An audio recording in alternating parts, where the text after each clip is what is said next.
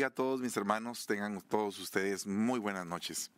Este es un día martes, una vez más tenemos nuestra escuela profética y en esta noche quisiera poderles platicar acerca de la profecía morbosa. Creo que es algo verdaderamente muy interesante que nos va a edificar y también a ubicar en el aspecto profético. Eh, creo que todos de alguna forma en algún momento hemos sido eh, víctimas de este tipo de profecía. Y creo que nosotros como personas espirituales, como hijos de Dios, que queremos cada día perfeccionarnos, pues tenemos que estar siempre pues alertas a que cuando venga una profecía así, nosotros podamos eh, rechazarla y discernirla primeramente y después rechazarla en nuestro corazón para que no haga una mella y que después tengamos nosotros conflictos espirituales por este tipo de circunstancias. Vamos a orar. Quiero comentarle que tengo acá abierto eh, mi, eh, mi, teléfono. Si en algún momento alguien quiere pues ah, eh, ser partícipe de alguna pregunta, pues estamos siempre para servirles. Eh, quisiera también eh, pues invitarlos a que se suscriba a nuestro canal de YouTube, ahí pues bendito sea el Señor, hemos estado pues cada día más recibiendo más suscriptores y pues ahí usted va a tener la facilidad de tener estas prédicas. Todos estos mensajes aparecen en el YouTube también y creo que es más cómodo porque usted lo puede colocar en su televisor y pues tiene bastantes ventajas esta, esta forma de poder eh, transmitir. También nos puede encontrar por Facebook. Aquí estoy eh, pues viendo eh, algunos, algunos hermanos que que pues normalmente nos, nos ah, están visitando en nuestras redes sociales y bueno, estamos bien contentos de todo esto. Así que vamos a pedirle al Señor misericordia en esta noche y em, cualquier pregunta pues estamos para, para servirle. Padre, en el nombre de Jesús te damos gracias, Señor. Bendecimos esta noche tu nombre. Te damos la gloria y la honra, Señor, porque tú eres bueno y porque tu misericordia es para siempre. Te ruego, Señor, que limpies nuestras vidas, que vayas transformando nuestro entendimiento, nuestro corazón lo vayas madurando, Señor, y enfocando cada día más a una relación plena contigo y que vayamos siempre de gloria en gloria. Te suplicamos en el nombre de Jesús que nos ampares, que nos cuides, Señor, que nos reveles tu palabra en esta noche y te damos gracias en el nombre de Jesús. Por sobre todo, Padre, te suplicamos, Señor, un espíritu de revelación en esta noche. Te damos gracias en el nombre maravilloso de Cristo Jesús.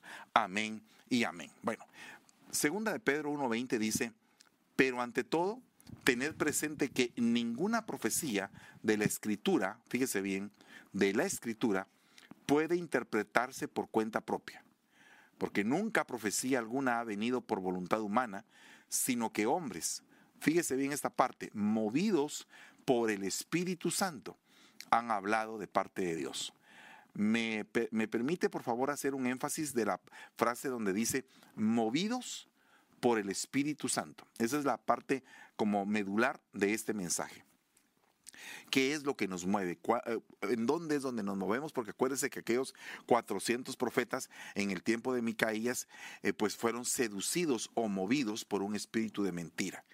Tenemos que ser movidos por el Espíritu Santo. Pero hay otro punto aquí muy importante porque dice ninguna profecía de la Escritura. O sea, la profecía de la Escritura es la palabra profética más segura, la cual hacemos bien en prestarle atención. Entonces, definitivamente aquí está diciendo que no se puede interpretar esa palabra si antes el Espíritu Santo no está en nosotros y nos permite recibir la revelación que corresponde. O sea, muchos pueden estar leyendo la, la Biblia, pero pocos realmente pueden encontrar el rema bíblico. Solamente hombres movidos por el Señor, porque como decía mi pastor hace muchos años, eh, y es algo sumamente bello lo que él hablaba, es acerca de que si el, si el Espíritu Santo inspiró a hombres sabios para que pudieran escribir las santas escrituras, o sea, las santas escrituras se escribieron por el Espíritu, pues hombres espirituales tendrían que entenderlas, aprenderlas, comprenderlas recibirlas. O sea, gente que escribe en el Espíritu va a ser interpretada por gente que lee en el Espíritu. Entonces aquí hay una, un emisor espiritual y un receptor espiritual. Bueno, por ese punto dice Colosenses 2.18, nadie os defraude de vuestro premio, deleitándose en la humillación de sí mismo y en la adoración de los ángeles, basándose en las visiones que ha visto, hinchados sin causa por su mente carnal, pero no haciéndose a la cabeza, de la cual todo el cuerpo es nutrido y unido por las coyunturas, ligamentos, que crece con un crecimiento que es de Dios. Fíjese, nadie te defraude de vuestro premio, deleitándose en la humillación de sí mismo, en la adoración de los ángeles y basándose en las visiones que ha visto. Eh, me parece algo sumamente importante el hecho de que ese tipo de personas tienen una, una determinada clase de revelación, pero esta revelación pues definitivamente no puede provenir de Dios porque es producto de una hinchazón de su mente carnal, ¿verdad? Entonces, eh, estas personas hinchadas regularmente eh, de alguna forma son como receptores de espíritus que no son precisamente los espíritus eh, conforme a lo que Dios quiere darle o trasladarle a su iglesia. Entonces nosotros tenemos que ser muy, pero muy ávidos en cuanto a lo que oímos, en cuanto a lo que recibimos de parte de Dios, porque todo el mundo puede estar como diciendo, esto me lo dijo el Señor y dice la escritura claramente que el Señor dice, yo no he dicho nada.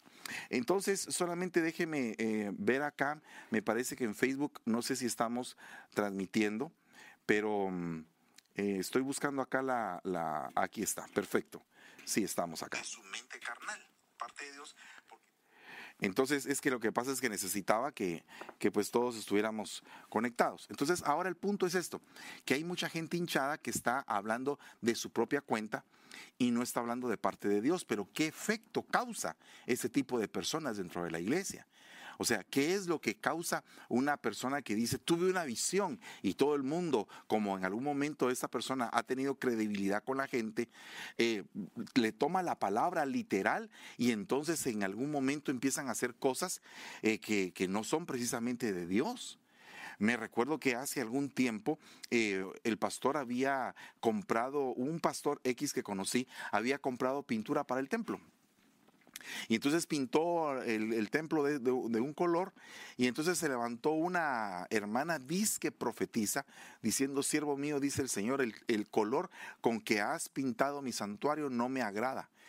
Y entonces eh, una situación totalmente fuera de lugar fuera totalmente de lugar. La profecía, el don de profecía, no es para guiar, es para edificar, exhortar y consolar. Y eso está escrito en la, en la Biblia. Entonces, si nosotros nos salimos de ese parámetro, entonces empezamos como que a oír voces que no son precisamente voces que vengan de parte de Dios, voces de mentes hinchadas.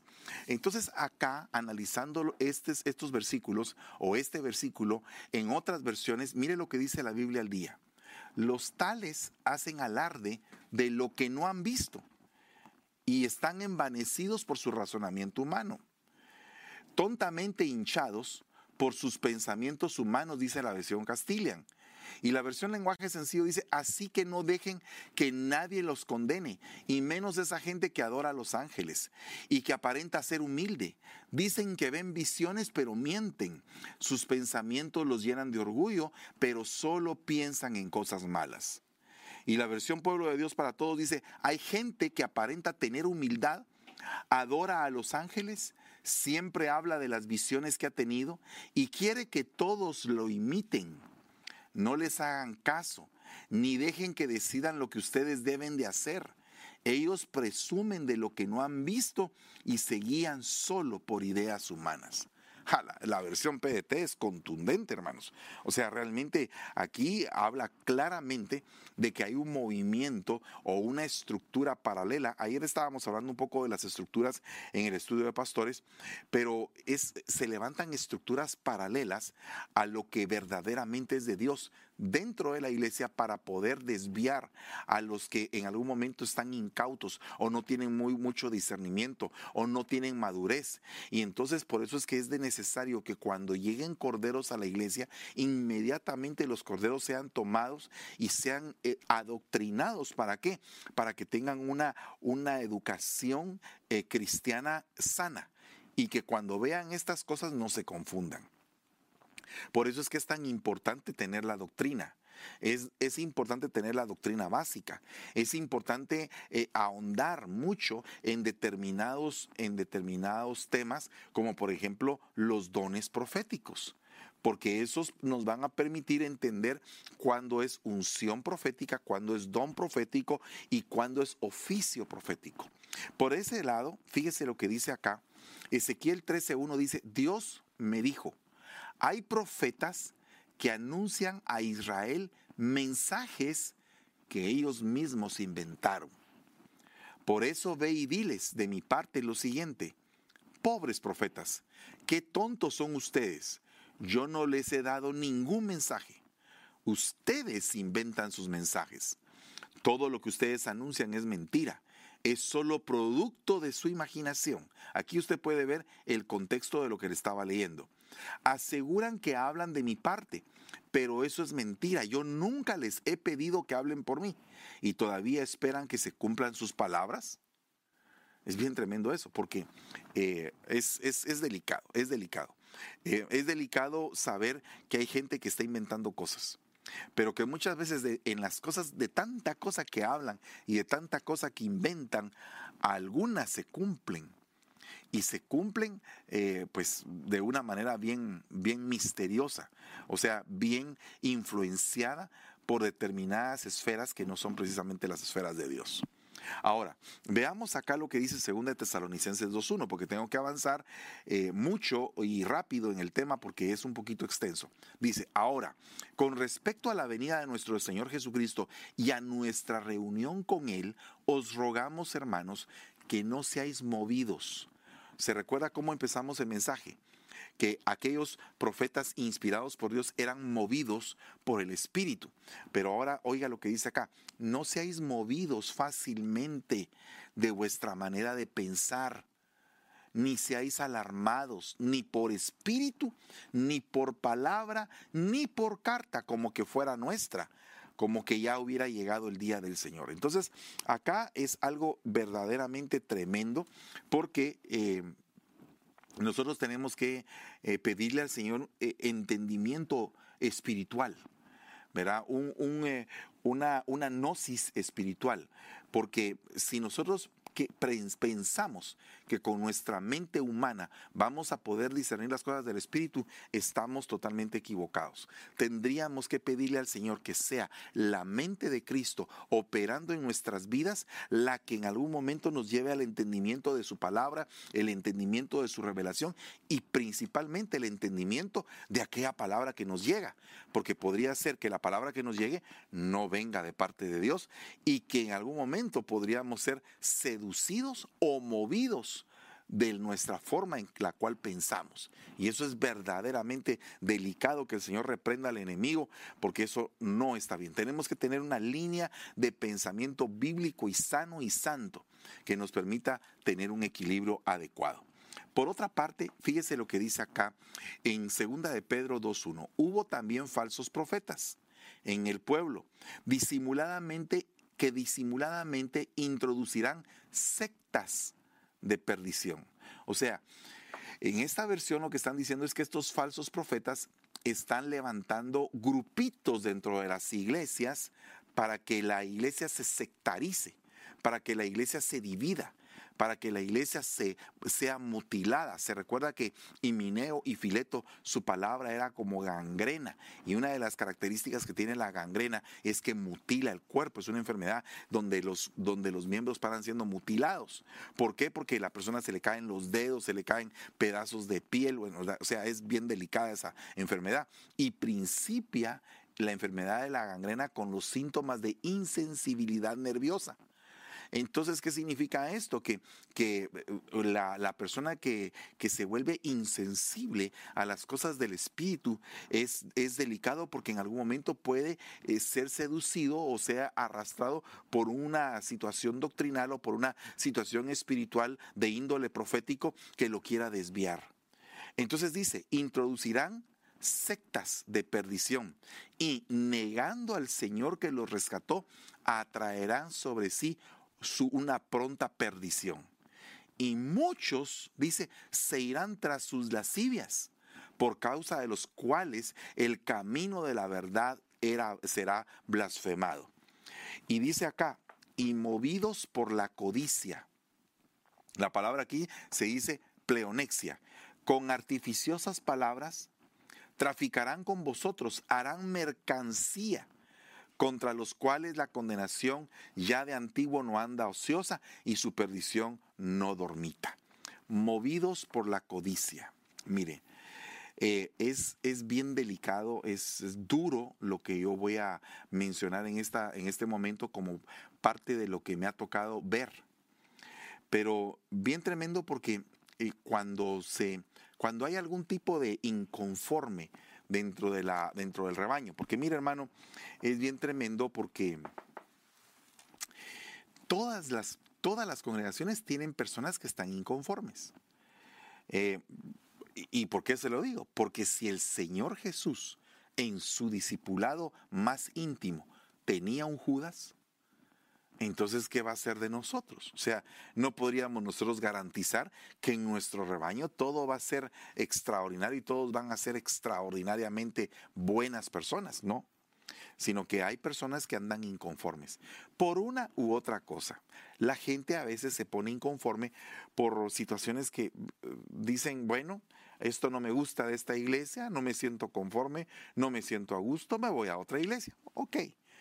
Pero mire qué tremendo es que cuando un pastor ve a una persona inconforme, su, su motivo, su razón para convencerlo de que se quede, sea una razón de índole codicioso. Eso sería algo terrible. Porque entonces esa persona no ha entendido lo que es verdaderamente el pastoreo.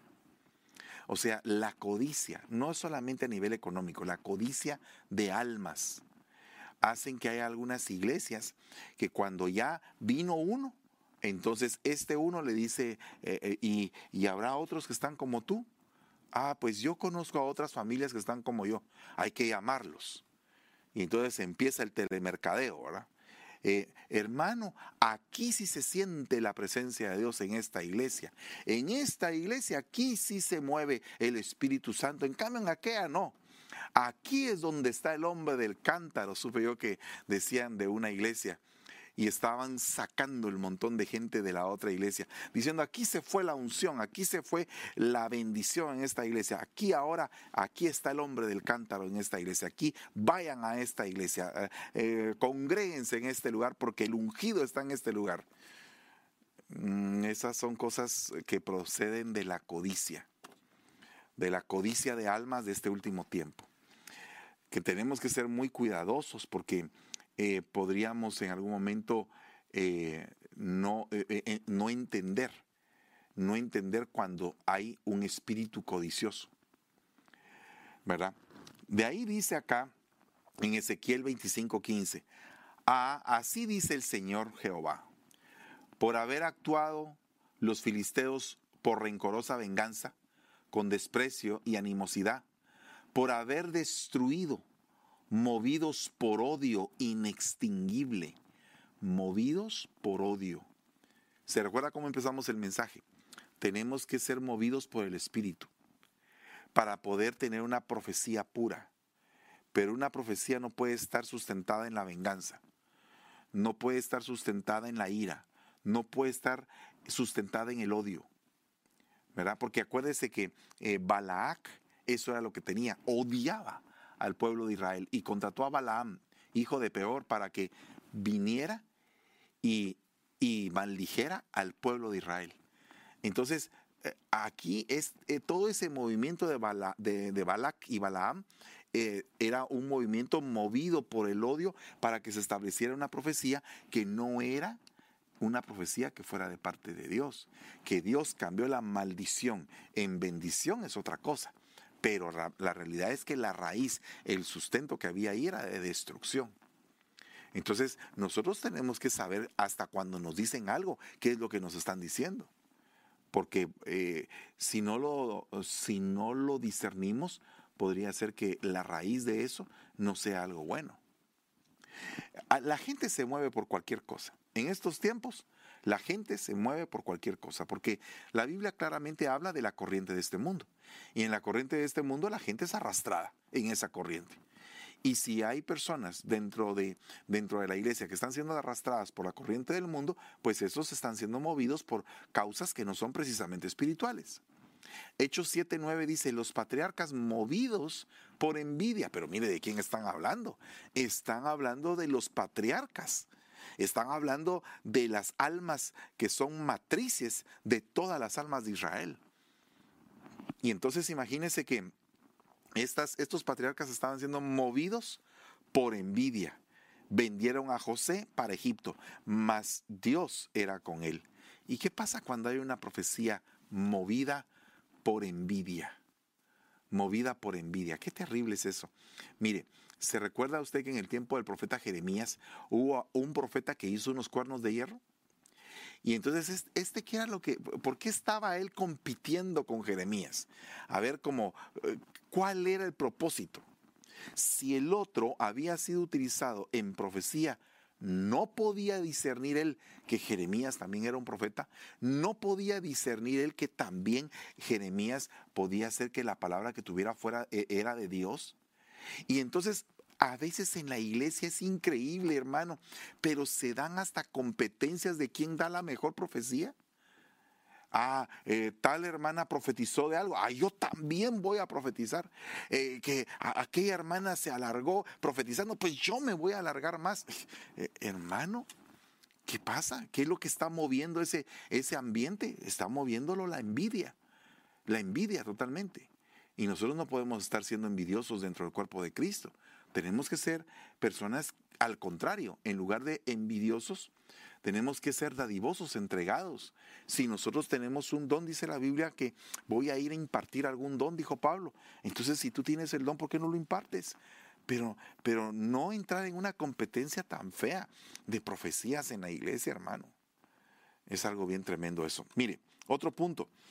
Eh, Lucas 8:37. Los que vivían en aquella comarca, Gadarena, se dirigieron a Jesús y movidos por el miedo, le suplicaron que se marchase de ahí. Y complaciéndolos, entró de nuevo en la barca y emprendió el viaje de regreso. Movidos por el miedo. ¿Qué pasa cuando se dan profecías movidas por el miedo? ¿A qué me refiero con esto? Mire, mire hermano, nosotros hemos estudiado la escatología mucho tiempo. Bendito sea Dios, tenemos por misericordia de Él un ministerio donde nos gusta estudiar los últimos tiempos. Somos como aquella tribu de Isaacar, expertos en discernir los tiempos. Pero muchas veces, cuando empezamos a escuchar situaciones, como que queremos eh, agrandar la situación de los últimos tiempos con respecto a las catástrofes naturales. Le voy a poner un ejemplo. Aquí en California está definido que en algún momento va a haber un megaterremoto, ¿verdad? Megaterremoto. Entonces, eh, qué tremendo es que hayan en algún momento hermanos o hermanas que profeticen de que viene un terremoto, que viene un terremoto y el terremoto no sucede. Que viene un tsunami y el tsunami no sucede, porque eso vendría a ser solamente eh, una profecía movida por un, por un temor que hay, pero no es algo que venga de parte de Dios. Yo no estoy diciendo que no vaya a suceder, esperemos en Dios que no pase y si va a pasar, que no pase pronto, que ya el Señor nos haya llevado cuando eso suceda. Pero mientras que nosotros esperamos eh, eh, el terremoto, estamos viviendo en terror. Mire, yo conozco personas, incluso ministros, que en algún momento han dicho desde los púlpitos, yo estoy frustrado. ¿Por qué está frustrado, hermano? Porque eh, yo estaba esperando al Señor y por esperar al Señor no estudié en la universidad, porque pensé que el Señor ya iba a venir y entonces nunca me gradué. Ah, pues pobre de él. Porque eso no es lo que dice la Biblia. La Biblia dice que bienaventurado aquel hombre, aquel siervo, que cuando el Señor venga lo encuentre trabajando. O sea, en este caso sería estudiando, sería en este caso eh, prosperando, trabajando, sembrando árboles, haciendo cualquier cosa que sea de edificación. Pero no me voy a estar de brazos cruzados o voy a dejar de vivir porque el Señor viene pronto. Al contrario, es momento de trabajar, es momento de meternos, de prepararnos. No sabemos cómo va a ser la iglesia. Eh, si esta es la iglesia del último tiempo, gloria a Dios. Pero si todavía viene una etapa más eh, de avance en la iglesia, vamos a estar teniendo una iglesia totalmente tecnológica. Entonces eso, tenemos que prepararnos para eso. Cada uno de los hermanos que están acá en, eh, el sonido, en el video, en las redes, en todo eso, han estado estudiando para estar al día en la tecnología. Entonces, eh, la gente que es movida por el miedo no avanza. Y entonces a veces hay profecías que en lugar de edificar, consolar y exhortar, lo que, lo que invitan es a tener terror en la iglesia. ¡Ay, ya viene el Señor! ¡Ay, ya nos vamos a morir! Momento, si para mí el vivir es Cristo y el morir es ganancia, por Él vivimos, nos movemos y existimos, dice la Biblia. O sea que nosotros estamos con Él. No tendría por qué haber temor porque el perfecto amor echa fuera el temor. Y la profecía viene del corazón de Dios a su pueblo, porque Dios ama a su pueblo. Y entonces el avisado ve venir el mal y se aparta, dice la Biblia. Pero ¿cómo va a ser avisado? Por medio de los siervos profetas, que son mensajeros de Dios que anuncian los tiempos, pero no que imparten terror a, la gente. ¿Verdad? Dice, dice la Biblia, Tito 1.11. A estos es menester taparle la boca, pues movidos por su amor al dinero, enseñan lo que no deben y con sus doctrinas han trastornado a familias enteras. Mira hermano, nos hemos dado cuenta eh, algo terrible, que hay personas que profetizan y cobran por profetizar. Eso es algo bien, bien delicado, pero muy delicado.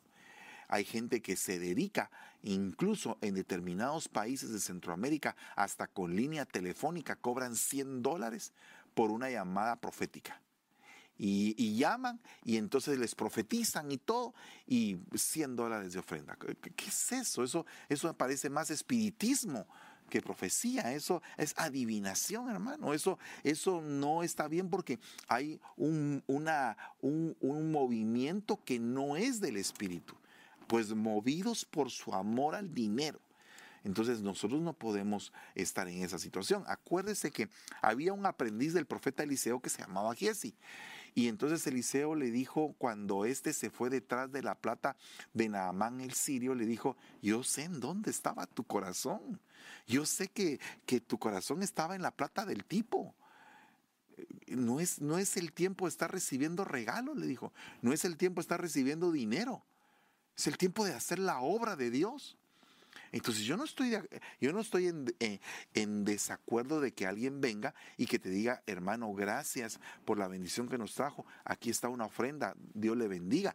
Pero que se dé un cobro, que se dé algo que, que no es nacido del corazón, sino que es como una obligación, una imposición. Eso está bien delicado, hermanos. Entonces nosotros tenemos que ser eh, bien, bien sagaces en nuestra manera de discernir las cosas de lo que pasa en el ambiente profético. No sé si hay alguna pregunta, Juanca, hay dos preguntas. Permíteme un ratito, ahorita solamente voy a, voy a terminar acá y entonces vamos a las preguntas y después continuamos con el mensaje si el Señor nos lo permite. Dice Santiago 2.4, ¿no estáis haciendo distinciones en el seno de la comunidad creyente? o no estáis haciendo discriminaciones, discriminaciones movidos por razones perversas. hermano, discriminación, wow, qué tremendo. Qué tremendo es que si la persona es rica, a esa se le profetiza. Yo me recuerdo de un, un pseudo profeta que venía por este sector y que él hablaba específicamente del dinero. Era un profeta especializado en prosperidad. Imagínese usted qué tremendo. Yo nunca he visto eso en la Biblia, pero especializado en prosperidad. La Biblia dice claramente que los profetas traen prosperidad al pueblo, pero no eh, está hablando acerca de que utilicen ese título para poder sacar dinero o para decir en algún momento, como, como dijeron en una iglesia, eh, dijo, eh, ¿sabes una cosa? Le dijo el profeta al pastor porque yo lo oí. Me, le dijo, eh, la primera ofrenda la voy a recoger yo. Y esa es totalmente para mí. Y la segunda ofrenda esa ya le va a quedar a la iglesia. Vamos a levantar dos ofrendas. Y entonces, bien, bien terrible, hermano, porque ahí había una razón perversa. había una razón perversa, ahí no había algo de santidad, sino que había una razón perversa. En primer lugar, quien recoge las ofrendas, quien ministra las ofrendas, quien en algún momento es el encargado de la obra en ese sentido, es el pastor, porque el Señor le entregó las almas en sus manos, le entregó los bienes más preciados de su iglesia en sus manos al pastor. Y yo creo que ahí, tanto el profeta que visitó como el que también eh, el pastor que estaba, el pastor estaba en ignorancia y se estaba dejando seducir, se estaba dejando mover por ese profeta que le estaba diciendo eso. Pero realmente eso no, es, no era algo de Dios. Habían razones perversas. Entonces muchas veces em, se hacen acepciones de personas por razones perversas. Aquí por el área de Fresno hay un, un señor que sale en una radio y que él em, en ese momento dice, le dijo a una, a una radio oyente, le dijo, em, eh, mire, fíjese que necesito que oren por un milagro en mi vida, que aquí, que allá, y le contó su necesidad. Entonces le dijo, bueno, tienes que dar una ofrenda. Sí, aquí les estoy mandando 100 dólares. Oh, le dijo, ¿y tú crees que con 100 dólares te va a sanar el Señor? Si ese milagro que tú pides, por lo menos mil dólares le debería de sembrar al Señor. Eso es algo terrible. Razones perversas. Tenemos que ser cuidadosos de que las personas que profetizan en la iglesia no tengan razones perversas para profetizar. Porque eh, qué terrible es que una persona sea movida de su comunión con el Señor por situaciones que son perversas. Bueno, por otra parte, dice Mateo 6.1, guárdense de hacer el bien, guardaos de hacer el bien, movidos tan solo por el ansia de que la gente os vea. Ay, Dios santo. Porque en ese caso no recibiréis recompensa de vuestro Padre que está en los cielos. Movidos por el ansia de que la gente los vea. Este es otro problema. Es la notoriedad. Quiero ser notorio. Quiero que siempre digan que la hermana profetiza en todos los servicios. Todos los servicios, la misma hermana profetiza. Todos los servicios tienen que ponerle el micrófono, porque si no le ponen el micrófono, empieza a gritar más y a gritar más. Todos los, todos los servicios, el mismo hermano quiere profetizar. Y sabe una cosa, que me he dado cuenta que en algunas ocasiones hasta profetizan de lo mismo repetitivamente. O sea, profetiza eh, el hermano hoy de una cosa y qué casualidad que a los dos domingos vuelve a profetizar casi que lo mismo. Qué, raro está eso, ¿verdad? Qué raro. Pero uno tiene que ver si no es que el hermano o la hermana están buscando ser notorios. Porque eh, hay que tener cuidado con la notoriedad. La notoriedad va ligada a la vanidad, va, ligada al orgullo, va ligada a un montón de cosas y entonces mm, sería delicado. Acuérdense que los, que los fariseos tenían eso. Les gustaba ser notorios.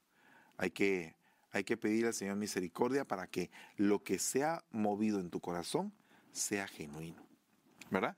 Dice acá, pero en este caso, de que alguno enseñe otra doctrina y no se conduzca conforme a las sanas palabras de nuestro Señor Jesucristo y a la doctrina de la reverencia a Dios, oiga lo que dice, es un arrogante que no entiende nada, fíjese, sino que tiene un interés morboso por desacuerdos y discusiones contenciosas de las cuales surgen celos, discordias, blasfemias, formas de pensar malignas, controversias de hombres con mentes corruptas que están privados de la verdad, que piensan que la reverencia a Dios es una fuente de ganancias, pero tú apártate de aquellos que tienen un interés morboso, un interés morboso. Entonces, ¿por qué le puse a, esta, a este tema la profecía morbosa?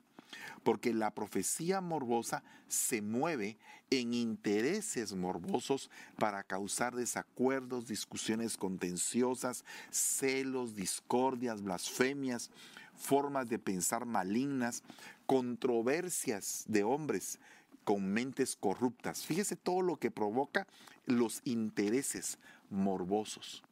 Ahora, dice aquí, Hechos 17, 28, porque en Él vivimos, nos movemos y existimos.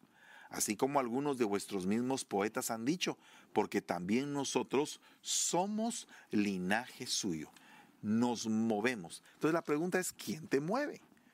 ¿Quién es el que te mueve? Yo le pido al Señor que sea Dios el que nos mueva que sea su Santo Espíritu el que nos mueva y nos conduzca a un lugar, a otro, el que nos diga detente, el que te diga continúa, el que te diga, hey, cruza tu derecha, como que estuvieras escuchando el Google Maps y que eh, la vocecita te dice, cruce a la derecha, haga aquí, una izquierda, para en, la, en el semáforo. Imagínese usted que nosotros tuviéramos siempre una comunicación y un oído tan, tan agudo, espiritualmente hablando, que oyéramos que el Espíritu nos dice, muévete, detente, cruza a la derecha, haz un stop. Todas esas cosas son sumamente necesarias en la vida de todo cristiano. Que seamos movidos por el poder del Espíritu Santo. Pero ¿qué es el morbo?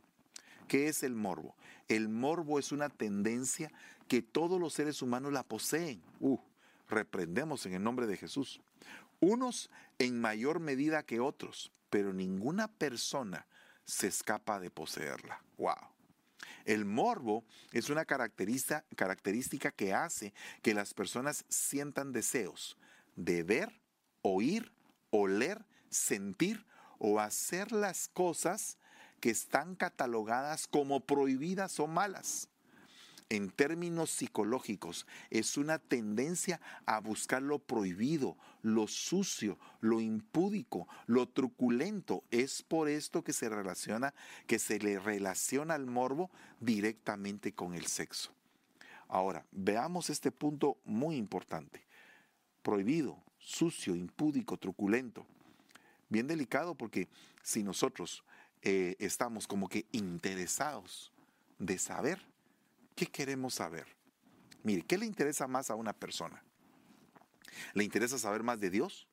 ¿Le interesa saber más de lo que, de lo que Dios quiere hacerle entender a través de su palabra? ¿O quiere saber más de lo que pasa en la iglesia? ¿Para qué? ¿Para profetizar? ¿Para profetizar? ¿Será que está profetizando o será que está sacando en su boca algo que le contaron? ¿Será que eh, en algún momento se enteró de que eh, la fulanita y el fulanito se pelearon y a la hora del mensaje saca una, una, ¿cómo se llama esto? Una palabra y dice, tú que eh, has estado en problemas y que aquí, que allá, así te dice el Señor y que aquí, que allá. perdone, es un interés morboso. Es un interés morboso el que está moviendo esa profecía. Tener morbo es una actitud normal hasta cierto punto. Fíjese, fíjese lo que dice la enciclopedia. Eso no lo estoy diciendo yo. Pero cuando se sale de los parámetros normales, se habla de personas morbosas, patológicas, o sea, repetitivas, que les gusta.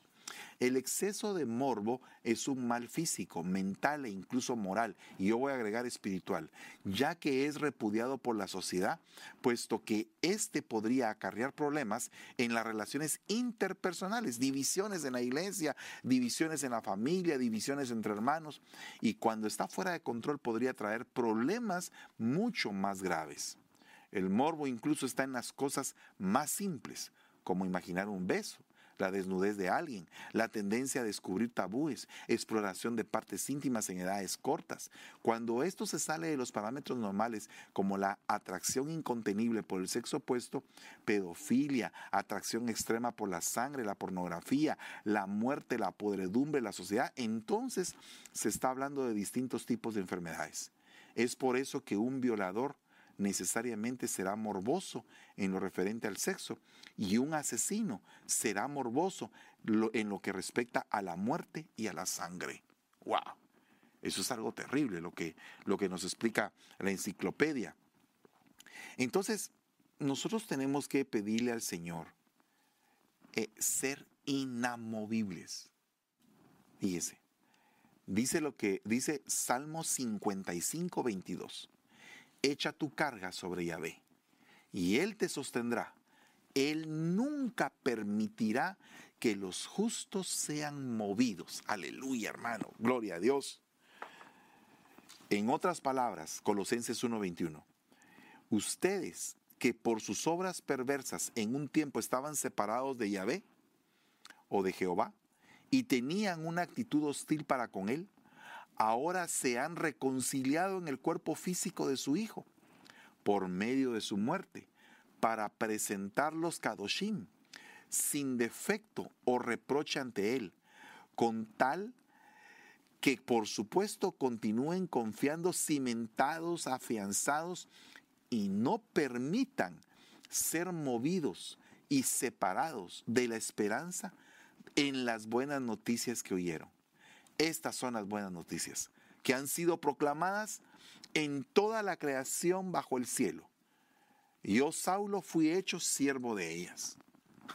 hermano, qué tremendo. Qué tremendo es que Dios quiere que nosotros seamos inamovibles, que seamos firmes en nuestra manera de pensar, de vivir, de creer, de sentir, de hablar, que seamos inamovibles, que seamos firmes. Dice, ellos, como lo oyeron, movidos de un mismo sentimiento, elevaron la voz hacia Dios y dijeron, Señor, tú eres el Dios que hizo el cielo y la tierra y la mar y todo cuanto en ellos existe. Entonces, esto, e, ellos están siendo movidos por un sentir.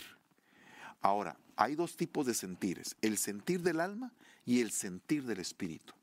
El sentir del alma, pues es un sentimiento, eh, hasta cierto punto puede ser carnal, humano, puede ser un sentimiento muy lindo, pero cuando es un sentimiento, es un sentir del espíritu, es algo poderoso es algo que va a impactar tu vida y la vida de los demás.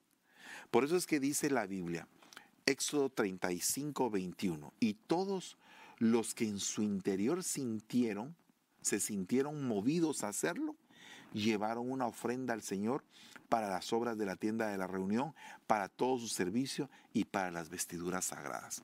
Entonces estos fueron movidos a ofrendar. Por favor, perdone, tenemos que aprender a hacer a ser dadivosos, a ser entregados, porque el que es entregado se entrega.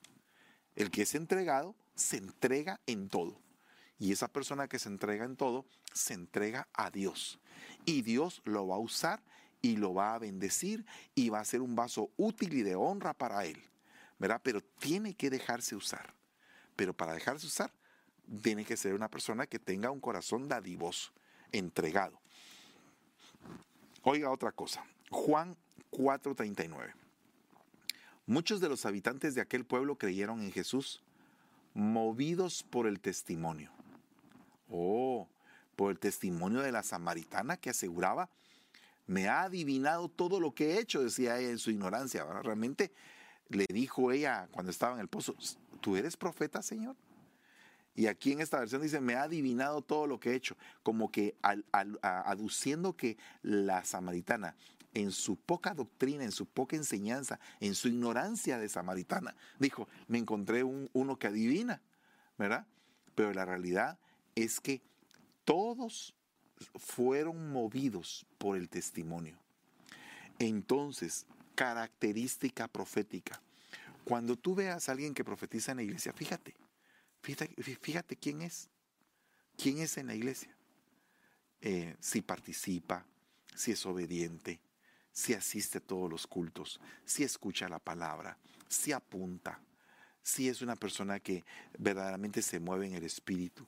Y entonces ahí vas a entender que eh, esa, ese, ese hombre o esa mujer son personas que Dios va a usar. Y fíjese que curiosamente conozco a muchas personas que tienen un exquisito y especial testimonio y, em, y resulta que esas personas son calladas no hablan demasiado. Y hay otros que tal vez no tienen un gran no tienen, no tienen testimonio, y se meten a profetizar. Y la gente dice, pero ¿cómo será que este profetiza si con el testimonio que da, si es terrible? Es, delicado eso, porque, porque todos tenemos que en algún momento eh, observar, observar quién es el que está hablando. Amén. Bueno, dice acá, movidos por la esperanza de lo que os está reservado. Ah, esperanza. La esperanza no avergüenza. Colosenses 1.5. Esperanza. A la que lindo. Movidos por la esperanza. Qué hermoso es que la profecía traiga esperanza para el pueblo. Qué lindo es cuando una persona venía de caída, oye una profecía e inmediatamente dice, wow, esto era lo que yo estaba esperando. Y se llena de esperanza para continuar y agarra aliento. Qué lindo es eso. ¿Verdad? Dice acá, movidos por la gracia. Dice, movidos no por una sabiduría puramente humana, sino por la gracia de Dios. ¿Qué entiende usted que sea eh, una persona movida por la gracia? Una persona que se siente movida por la gracia es una persona que no se siente merecedora de nada, sino que es por gracia. O sea, a, Dios le plujo bendecirte. Y dice uno, pero ¿por qué me bendijo? Señor, ¿por qué me has bendecido? A mí me plujo bendecirte. Por gracia soy salvos. A mí me plujo salvarte.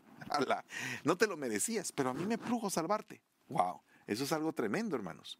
Es algo tremendo que nosotros seamos movidos por la gracia. Ahora, ¿cómo sería un profeta movido por la gracia? No sería orgulloso, no sería arrogante ni vanidoso. ¿Verdad? Que ahora abundan los profetas así, se llaman profetas y son arrogantes y vanidosos, hasta en su manera de caminar y de mostrar el pecho. Es algo delicado. Tenemos que cuidarnos de eso porque la gracia derramada, imagínese si el Hijo de Dios, hermano, se vistió de humildad, se hizo humilde, caminó entre nosotros, tabernaculizó entonces imagínense por qué, en dónde caben esos profetas arrogantes, esa gente orgullosa, no caben. Va, mire pues, dice Hebreos 11:33, todos ellos movidos por la fe, la que lindo! Que te mueva la fe, que la profecía te sacuda y te quite toda incredulidad y te muevas por la fe en un ambiente profético. ¡Wow! Ah, eh, ahí se va todo temor, todo miedo, todo desaliento. Cuando viene un profeta de Dios y te levanta y te dice, tienes que creer, tienes que levantarte. ¡Ala! Eso es algo maravilloso, hermano. Maravilloso. Tienes que pedirle al Señor misericordia.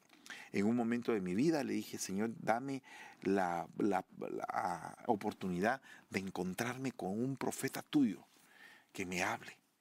Y me encontré no con uno, me encontré con cuatro. Y los cuatro me hablaron de parte de Dios. Y les, les amo y les bendigo a esos mis amigos, porque cuando vinieron aquí, ala, hicieron estragos buenos. o sea, desarraigaron lo malo y sembraron lo bueno. Gloria a Dios. Otro punto. Dice, Primera de Tesalonicenses 2.8. Así, movidos por nuestro amor Qué alegre que la profecía se mueva por amor, por amor al pueblo. Eh, cuando una persona se mueve por amor, hermano, Dios mío, no está, no está pensando en si le van a dar dinero o no le van a dar.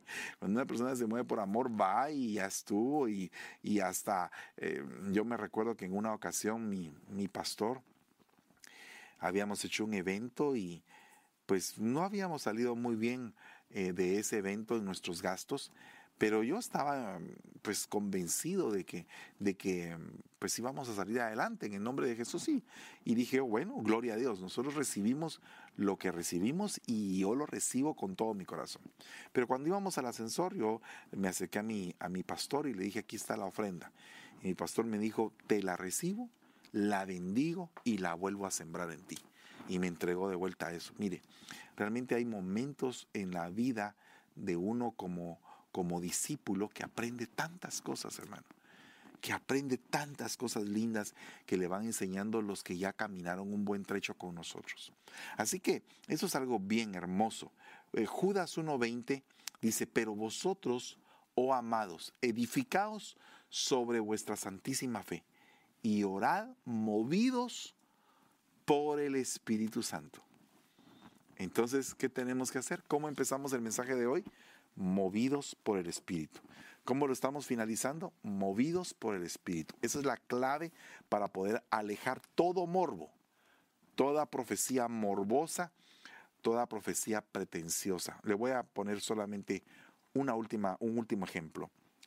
Me topé con alguien que le dijo a otra persona, seduciéndola, un profeta, un disque profeta, pseudo profeta, seduciendo a una hermana de la iglesia y utilizando como su, su don, entre comillas, para poderla seducir. Eso no está bien. No es así. ahí hay profecía morbosa. Cuidado sobre eso. Bueno, eh, preguntas. Tienes. Eh, va, eh, la primera pregunta. Em, dice: Alguien que fue brujo en el mundo puede llegar a tener la visión abierta a la manera de los profetas. Puede tenerla siempre y cuando se deje formar y se deje desarraigar lo que tenía anteriormente. O sea, eh, nosotros definitivamente podemos eh, pasar de muerte a vida, dice la Biblia. Entonces un adivino, una persona que está operando dentro del mundo del espiritismo, está operando dentro de esferas de muerte. Pero si recibe a Cristo, recibe, eh, se bautiza, recibe el bautismo en el Espíritu Santo, el Señor lo bendice con dones proféticos. Y aparte de eso, es un discípulo que se ha preparado, que ha entendido la doctrina, ¿cómo no Dios lo va a usar? Claro, si Dios escogió lo necio y lo vil del mundo para avergonzar a su enemigo, ¿verdad? Que es el, es el, es eh, Satanás, ¿verdad? Amén. Eh, siguiente pregunta dice, ¿es obligatorio que uno profetice? No, no es obligatorio. Nada debe de ser obligatorio, hermano, sino que uno debe de ser desarrollado. Dice que el crecimiento lo da Dios. Entonces, todo tiene su tiempo. Y no, no se puede obligar a una persona a profetizar. Eso no está bien. Yo creo que hay momentos, como por ejemplo en el caso de Saúl, cuando se acercó a la compañía de los profetas, cayó un espíritu de la profecía y él también fue agarrado por ese espíritu y él empezó a profetizar. Pero eso no significa que lo pusieron obligadamente a que profetizara, no. No, no, no veo eso en la Biblia, que se le tenga que obligar a alguien a profetizar. Amén. Dice, cuando hay profecía fuera del tiempo de la administración de dones, ¿qué se debe hacer? Yo creo que eso está muy relacionado con el que está administrando en ese momento eh, o ministrando en ese momento los dones. La realidad es que dice la Biblia que el espíritu profético se sujeta al profeta. Entonces, eh, si, el, eh, si, el, que está dirigiendo el servicio se acerca y le dice, baja tu voz, pues el otro tiene que bajar la voz y si es algo de Dios, si es algo muy sumamente importante, al final del servicio lo escribe y se lo pasa al pastor humildemente para que el pastor lo lea.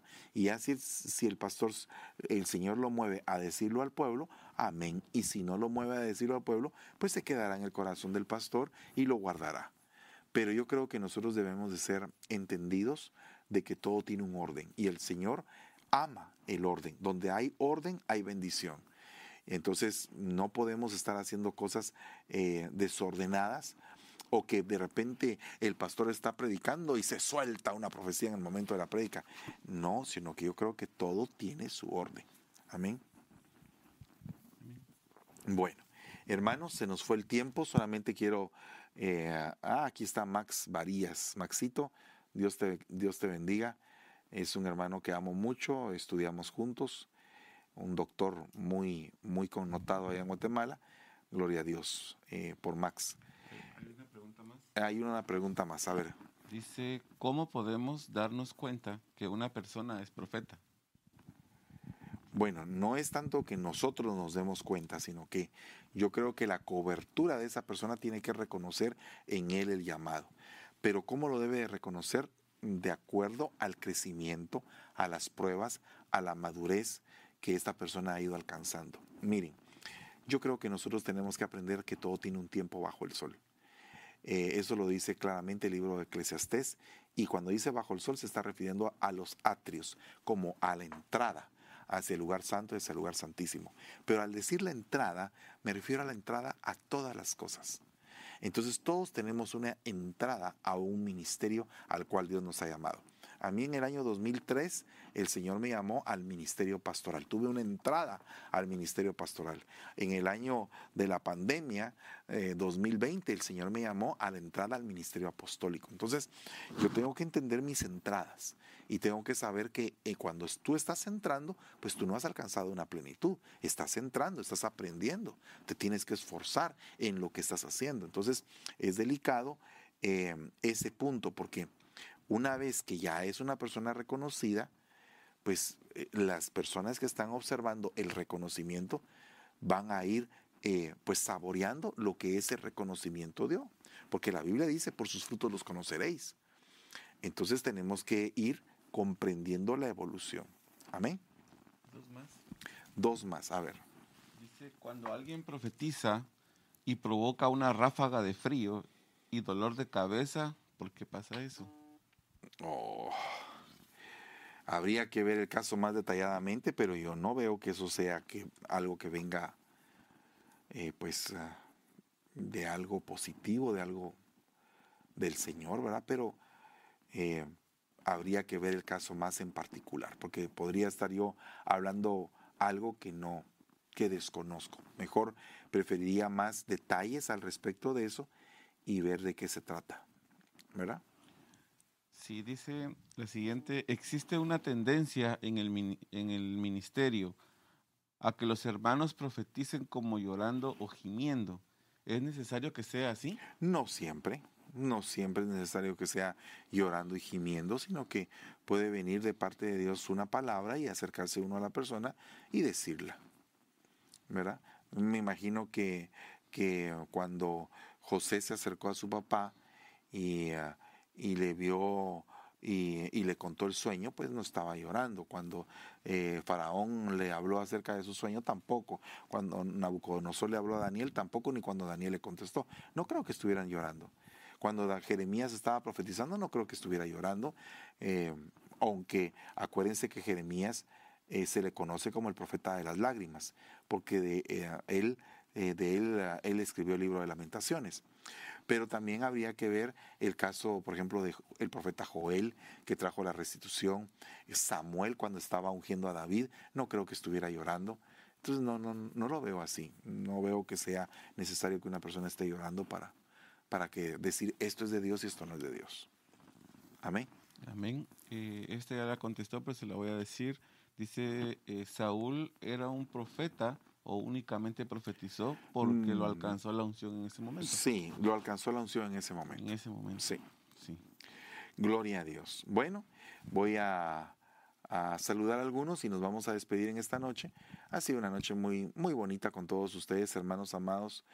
Tenemos a Suria Alvisures, Débora Jiménez, Johanita de Villeda, Celia Azamar, Lisette Torres, Noé Matute, eh, Jenny Janet, Mía Ceres, Itzi Quintero, Sebastián Ortiz, esposos Aguirre Azañón, eh, María Estrada, eh, Raúl Silvestre, Cecia Aguirre, Suria Alvisures, Lidia de la Cruz, Eduardo y Ruth Reyes, María García, mm, bueno, Marvin González, Gloria a Dios, una gran cantidad. Hernández de Hernández dice acá. Eh, Rose Cío Sánchez. Laura Gutiérrez. Gloria a Dios. Bueno, hermanos amados, que Dios me los bendiga. Les agradezco mucho este tiempo que se toman para poder compartir esta palabra. Quiero cerrar este mensaje con lo que dice Esdras, capítulo 1, versículo 5. Dice, entonces todos los que se sintieron movidos por Dios, cabezas de familia de Judá y de Benjamín, sacerdotes y levitas, se pusieron en marcha y subieron a reedificar el templo de Jerusalén, movidos por Dios. La clave de esta noche, hermano, es que seas movido por Dios. Pidámosle al Señor que Él nos mueva poco a poco en el fluir del Espíritu Santo para que podamos tener las victorias en lo que mm, eh, el Señor ha decidido que triunfemos. Amén. Padre, en el nombre de Jesús te damos gracias. Bendecimos esta noche a cada uno por nombre, Padre. Te suplico en el nombre de Jesús que nos auxilies, eh, Señor, en estos, en estos días, Padre, porque son los últimos días. Y te ruego, Señor, que nos prepares, que nos prepares a ser movidos por el poder de tu Santo Espíritu, a hacer cosas que parecieran que son imposibles, pero que tú las vas a hacer posibles, impartiéndonos de tu poder y de tu fortaleza. Gracias te damos y te bendecimos, Señor.